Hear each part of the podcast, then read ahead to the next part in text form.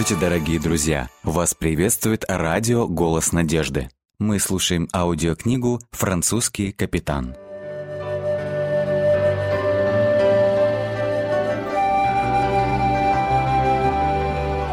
Глава 3. Король Кипра. 1673 год. В то солнечное воскресное утро Андре был в таком приподнятом настроении, словно уже наступило Рождество, хотя дело было в августе. Может быть, даже больше, чем в Рождество. Он радовался сегодня, потому что это был его день. Все поздравляли его и дарили подарки. И вообще, отец всегда говорил, когда тебе исполнится 12, ты уже будешь считаться мужчиной. Мама, как оказалось, была так же счастлива, как Андрей. Она негромко окликнула его, когда утром он поднимался по лестнице, ведущей из гостиной в его спальню. Он попытался скрыть свое волнение, ответив ей нарочито равнодушно, как будто зевая на ходу. «Да, мам». «Поторопись, сынок. Одевайся, иди в амбар. Напои коров, покорми цыплят и быстренько приходи. А я пока приготовлю тебе ванну. Нам нужно спешить в город, чтобы я могла помочь тете Мари приготовиться к большому празднику. Уж ему-то не надо было все это напоминать. Он занимался коровами и цыплятами каждое утро. Что же изменилось сегодня? Но мальчик поневоле улыбнулся, потому что мамино беспокойство говорило ему о том, каким особенным она считает этот день. Отец все еще был в постели, но скоро и он собирался подняться, поскольку нужно было еще многое успеть сделать, прежде чем одеться для особой поездки в город. «Это будет такая встреча», — думал Андрей. Вся семья соберется вместе, все тети и дяди, и, что особенно важно, двоюродные братья и сестры, которых он редко видел. Время летело незаметно. И Андре, и мама сами не заметили, как уже были готовы отправиться в дорогу. Отец повез их в город на подводе, запряженной лошадьми. Даниэль Ламоро был загадкой для собственного сына. Он всегда содержал в порядке ферму и целыми днями занимался своими молочными продуктами и урожаем. Будучи немногословным человеком, он наслаждался спокойной жизнью со своей женой и двумя сыновьями, которые появились на свет с интервалом в семь лет. Чаще всего он общался с соседями-фермерами, особенно с теми, кто ходил рыбачить вместе с ним, но в глубине души всегда оставался большим домоседом. И вот сегодня отец выглядел оживленным и был в приподнятом настроении. «Пришло время купить тебе бритву, Андрей, ведь ты уже мужик», — поддразнивал он сына. Если, конечно, ты не решишь отпустить себе бороду, как у меня. Но никто из моих друзей не носит бороды, папа. Кроме того, я хочу, чтобы все девочки могли видеть мое красивое лицо», — отшутился Андре с озорной улыбкой, выходя из дома вместе с матерью. Через двадцать минут они уже ехали вверх по Руэ-Куш, направляясь к центру Лузиньяна. По прибытии в дом Ламоро каждый получил задание от тети Марии. Андре было велено подметать двор, а отец отправился помогать дяде Жану устанавливать столы и стулья. Шарль ушел раньше, ему нужно быть в соборе, чтобы помочь подготовиться к мессе. Тетя Мари определенно хотела подчеркнуть для остальных важность обязанностей сына как послушника. Потом она убежала на кухню. Со двора мужчины могли слышать, как сестры переговаривались и смеялись во время приготовления пищи. Вскоре все отправились к заутренне и прибыли как раз к пению «Тедеум», что означало «Тебя, Боже, славим». Андре, который знал латинский так хорошо, что мог исполнить гимн наизусть, был слишком поглощен мыслями о своем дне рождения, чтобы вникать в то, что пел. «Тедеум лаудамус». Как они медленно открывают рты, думал он. Если бы все пели чуть быстрее, мы могли бы уйти отсюда на 15 минут раньше. Пока он размышлял подобным образом, началось церемониальное шествие служителей. Глядя на алтарников, певчих и пономарей, Андрей увидел Шарля, гордо и торжественного, вышагивающего впереди процессии. Родители не могли им не гордиться. Андре заметил, какое выражение лица было у тети Мари, наряженной в черную фетровую шляпу с тонкими черными перьями. Голубые глаза Шарля бегали по сторонам, но голову он держал прямо и лишь на мгновение взглянул на Андре, просияв торжествующей улыбкой, но так быстро, что никто, кроме самого Андре, не успел этого увидеть. Алтарники, служа в церкви, указывают собой на святых ангелов на небесах, которые там служат самому Богу, сказал Шарль. У Андрея было много вопросов о службе брата в церкви. К настоящему времени Шарль уже считал себя экспертом в своем деле. Во время маленького выхода, который представляет собой начало служения Христа, мы, алтарники, представляем ангельских вестников Божьей славы, и свечи, которые мы несем, символизируют свет Христов и истину Божию, приходящую в мир, вспоминал Андре его слова. Облачение, которое мы носим, подобно тем, что на иконах, и символизирует быстроту, дух и силу ангелов. «А ты делаешь что-нибудь еще, кроме того, что ходишь туда-сюда между рядами в церкви?» — спросил как-то Андре. «Ну, старшие послушники еще прислуживают в Ризнице, где священники готовятся к службе. Отец Бернард говорит, что когда мне будет семнадцать, я смогу претендовать на чин старшего послушника. В ранней церкви алтарники жили прямо в храме и посвящали всю свою жизнь служению. Я бы тоже хотел так, — говорил Шарль с восторгом. Андре был заинтригован ролью прислужника в алтаре и очень завидовал энтузиазму Шарля. Но жить в церкви — это было не для него. Он слишком любил жизнь на открытом воздухе и предпочитал работать на ферме, пусть эта работа порой и казалась скучной. Священник создал заметный ажиотаж вокруг отца Андре, когда семья выходила из собора. Было очевидно, что святые братья считают его неким полуобращенным, который появляется в церкви только в особых случаях, хотя и не препятствует своей семье регулярно посещать службы. Подчеркнутым вниманием при встрече с ним отец Бернард ясно давал понять, что строго осуждает Даниэля Ламаро за пренебрежение духовными обязанностями. День рождения на внутреннем дворике в доме родственников был великолепен. Андре купался во всеобщем признании и получал многочисленные подарки. Новая кожаная фермерская шляпа от мамы, красивая резная рогатка от отца, набор декоративных свечей для спальни от тети, раскладное портмоне от дяди и другие безделушки от кузин со стороны тети. Особенно он был рад, что единственный двоюродный брат по линии отца Пьер из соседней деревни Ля Шевролиз вместе со своими родителями тоже прибыл на это торжество. Застенчивый мальчик, всего лишь на год младше Андре, становится ему все больше другом, чем родственником. Несколько раз он побывал в гостях у них на ферме в Ля Корбирай, а Андре и его семья посещали семью Пьера в Ля Шевролиз всего лишь дважды. После обильной еды и церемонии вручения подарков все понемногу успокоились. Но три мальчика, Андре, Шарль и Пьер, беспокойно ерзали, хотя и были предупреждены заранее, что должны будут оставаться в доме вместе со всеми родственниками. Они старательно соображали, что же теперь делать. И вот Андре посетила идея. «Дядя Жан, расскажите нам историю», — попросил он, и через мгновение все дети подхватили его просьбу. Дядя Жан, который дремал в кресле, медленно пробудился, пытаясь понять, чего от него хотят. Он опять переел за обедом. «Хорошо, хорошо, дети, дайте мне подумать минутку». Он сделал вид, что перебирает в уме разные истории. Но это была чистая формальность, которую он всегда выполнял. И при этом все знали, что история в результате будет опять про древние времена. В древние времена Лузиньян был очень важным городом, как вы знаете, начал дядя Жан. Он являлся столицей владений влиятельных графов Лузиньян. Эти графы были настолько сильны, что время от времени даже короли обращались к ним за помощью. Я мог бы рассказать вам о том, как жена Хью де Лузиньяна была отдана королю Англии и вернулась к графу только после смерти этого короля.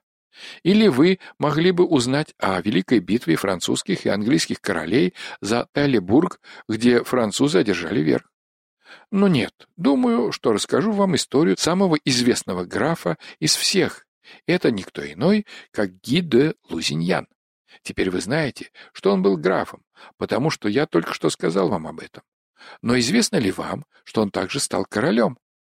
Дядюшку было интересно слушать, потому что он рассказывал не только словами, но и глазами, движениями бровей и рта, иллюстрируя собственным лицом и жестами каждую сцену. Он потер руки, давая понять, что собирается поведать нечто действительно очень интересное. Что ж, слушайте. Однажды добрые христианские короли Европы решили, что должны вернуть Святую Землю христианам.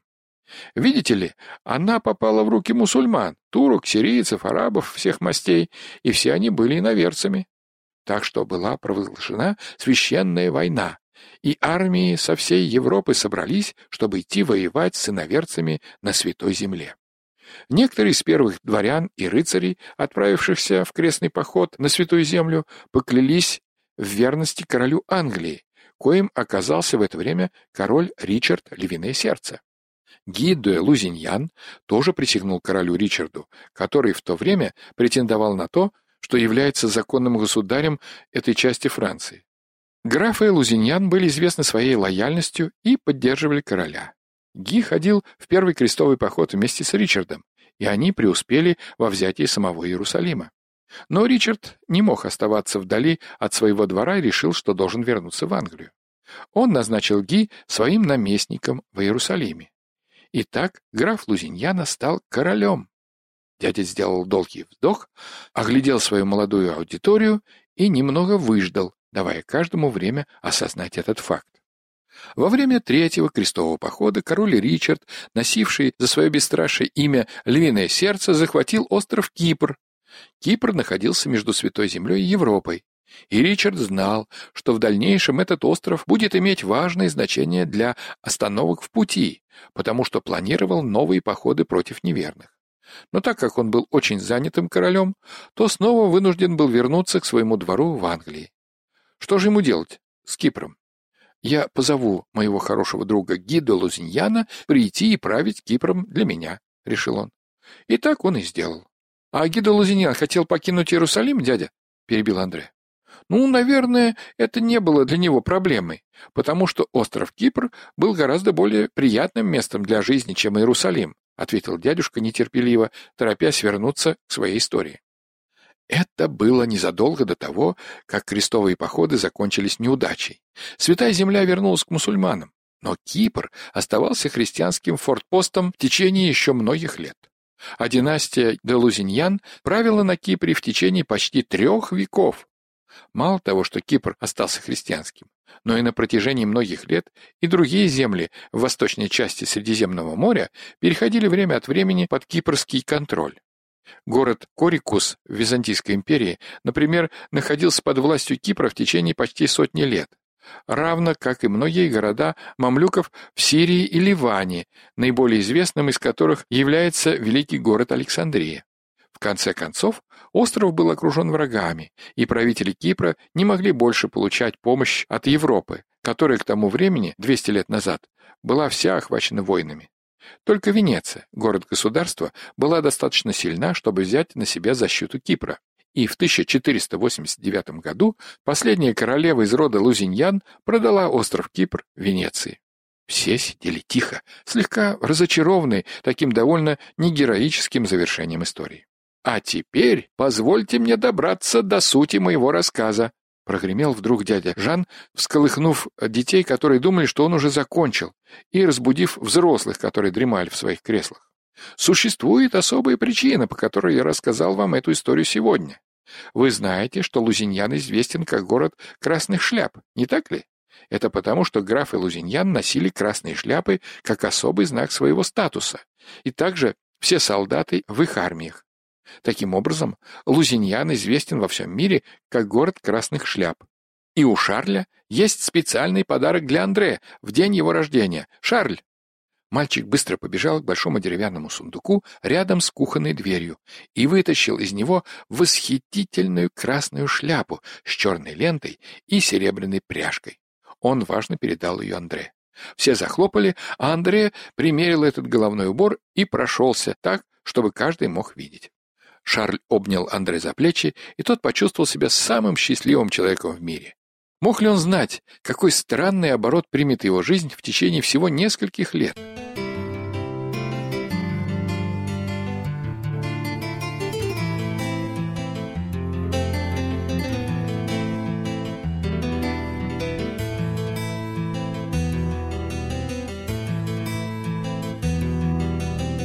Куда идешь, скажи мне, странник, с посохом в руке?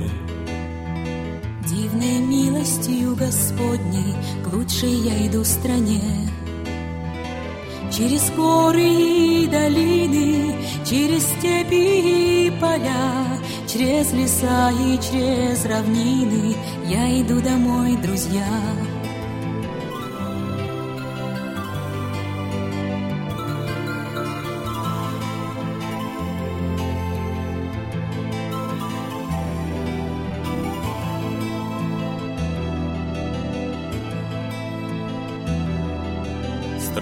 Чем твоя надежда во стране твоей родной? Белоснежная одежда и венец весь золотой. Там источники живые и небесные цветы. Я иду за Иисусом через жгучие пески. Там источники живые и небесные цветы. Я иду за Иисусом через жгучие пески.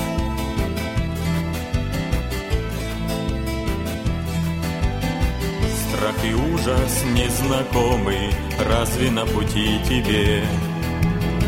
Ах, Господни легионы охранят меня везде. Иисус Христос со мною, Он направит сам меня неуклонною тропою прямо-прямо в небеса.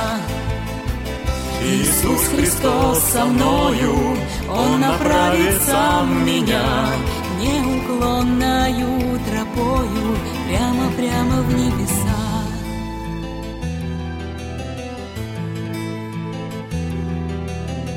Так возьмишь меня с собою, где чудесная страна.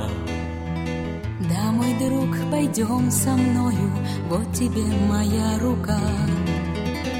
Недалеко уж родная и желанная страна, Вера чистая, живая, нас ведет с тобой туда. Недалеко уж родная и желанная страна, Вера чистая, живая, нас ведет с тобой туда. Серьезность. Да, мы такие серьезные, мы все время делаем серьезные дела и обязательно с серьезной миной на лице. Любопытно, что иностранцы, приезжающие к нам в страну, также отмечают эту нашу черту. По их мнению, мы редко улыбаемся, мало смеемся и вообще выглядим довольно серьезно, а точнее уныло. Что это? Наша национальная черта, полученная нами в генетическое наследство – а может быть, плод нашей культуры, традиция, привычка. Кстати, знаменитый писатель Владимир Владимирович Набоков также видел даже в шахматных этюдах наших соотечественников черты пролетарской серьезности. Между прочим, еще из детства помню укоризненные замечания своих серьезных сверстников. Смех без причины – признак дурачины. Они-то уж точно знали. Да, действительно, бывает иногда смех неуместен – но куда чаще неуместной оказывается серьезность, особенно если она еще и показная, когда ее носитель всем видом демонстрирует свое превосходство над окружающим миром, показывая, что он обретается в иных сферах, весьма удаленных от простых проявлений чувств. Что ж, пусть он там пока и побудет. А мы тем временем все-таки обратимся к антиподу серьезности, к смеху. А он, оказывается, имеет массу положительных свойств. Прежде всего, он дает ощущение благополучия, поскольку благодаря ему вырабатываются эндорфины, которые разгоняют нашу хандру. Смех, а с ним вместе и хорошее настроение прекрасно действует на иммунную систему. Наконец, смех – это отличная зарядка. По своему действию он где-то даже превосходит аэробику, потому что вызывает работу более 80 групп мышц. А что нам мешает сделать нашу жизнь веселее? Да ничего – так давайте, по возможности, чаще будем оптимистами, нежели пессимистами. Это во всех отношениях лучше и полезнее. Пессимист вечно всем недоволен. А это вредно и для его нервной системы, и для всего организма в целом. Собственно, и окружающим от такого брюзги не сладко. Библия говорит по этому поводу. Великое приобретение – быть благочестивым и довольным. Оптимист же всегда смотрит на жизнь с улыбкой, отвечая смехом на всякие мелкие глупости, которые многим портят кровь. И правильно поступает, что подтверждают современные исследования и эти древние, а сейчас особенно актуальные крылатые слова, взятые нами из той же Библии. Веселое сердце благотворно, как врачество, а унылый дух сушит кости. Вы согласны с нашими выводами? А может быть, вы хотите высказать ваше мнение? Это просто замечательно. Итак, ваше мнение. С вами был Николай Метлов. Заходите, пишите, оставляйте отзывы на сайте голоснадежды.ру.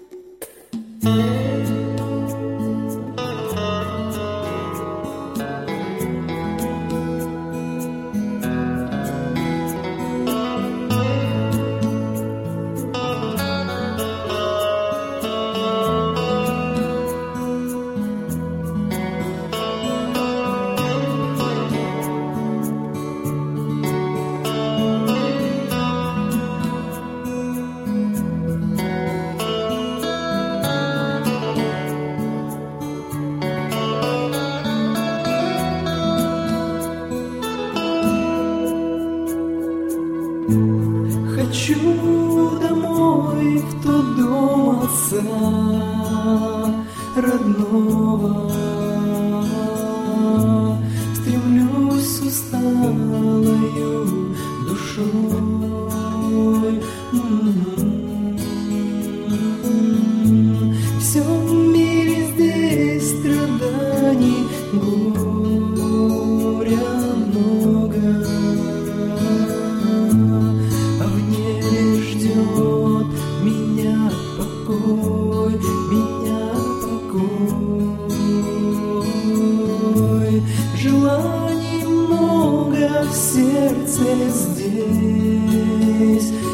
сбегалось, но лишь одно желание, желание со мной войти в покой Всевышнего, мечтал я.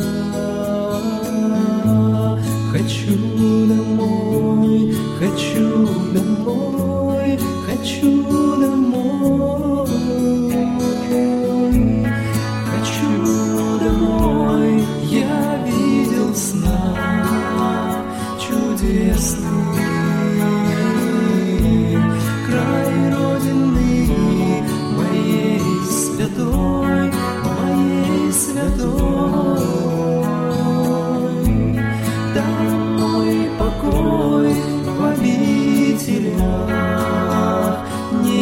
весны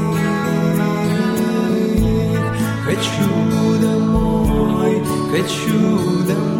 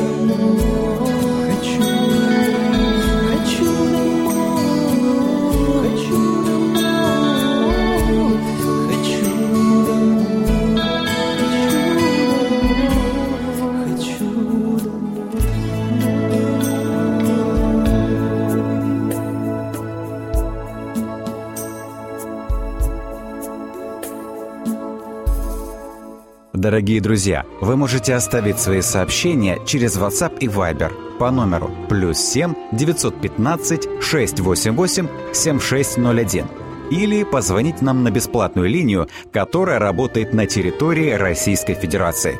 Номер 8 800 100 ровно 1844. 8 800 100 ровно 1844.